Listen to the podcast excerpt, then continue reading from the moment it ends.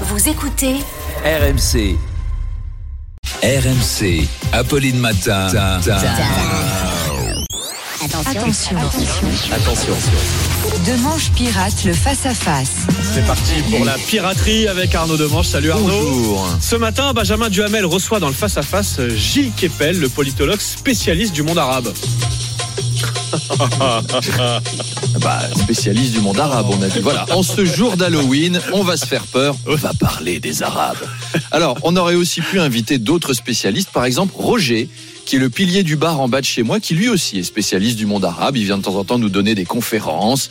Hier, je l'ai entendu au comptoir de ce fameux bar, le Penalty, décrypter le monde arabe en disant oui euh, les arabes euh, ils nous prennent la tête ils sont là euh, euh, on va vous grand remplacer Sardinoumouk alors j'ai dit à l'issue de la conférence euh, calme-toi il faut mieux que tu ailles écouter Gilles Kepel quand même. Oui. c'est le seul mec de France qui sait faire par exemple la différence entre les courants chiites et sunnites. Mhm. oui bah le chiite c'est ceux qui se droguent et les sunnites c'est ceux qui vénèrent le soleil. Voilà c'est pas compliqué.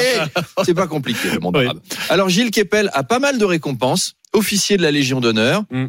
Officier de l'ordre national du mérite euh, chevalier des arts et lettres et alors un truc étonnant il est officier de l'ordre du mérite culturel de Monaco Ah. ah, ça, je savais pas que ça existait. C'est une distinction qui honore les personnes qui ont participé au rayonnement intellectuel de la principauté.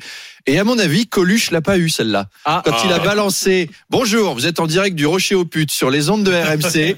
Je pense qu'il a été blacklisté du rayonnement culturel de Monaco. Les gens qui fournissent la médaille, ils ont dit non, celui-là, dehors. Donc bref, rendez-vous avec Gilles Kepel Oui. à 8h30. 8h30, le face-à-face avec Gilles Kepel. Et puis on vous retrouve Arnaud dès 8h20 sur RMC.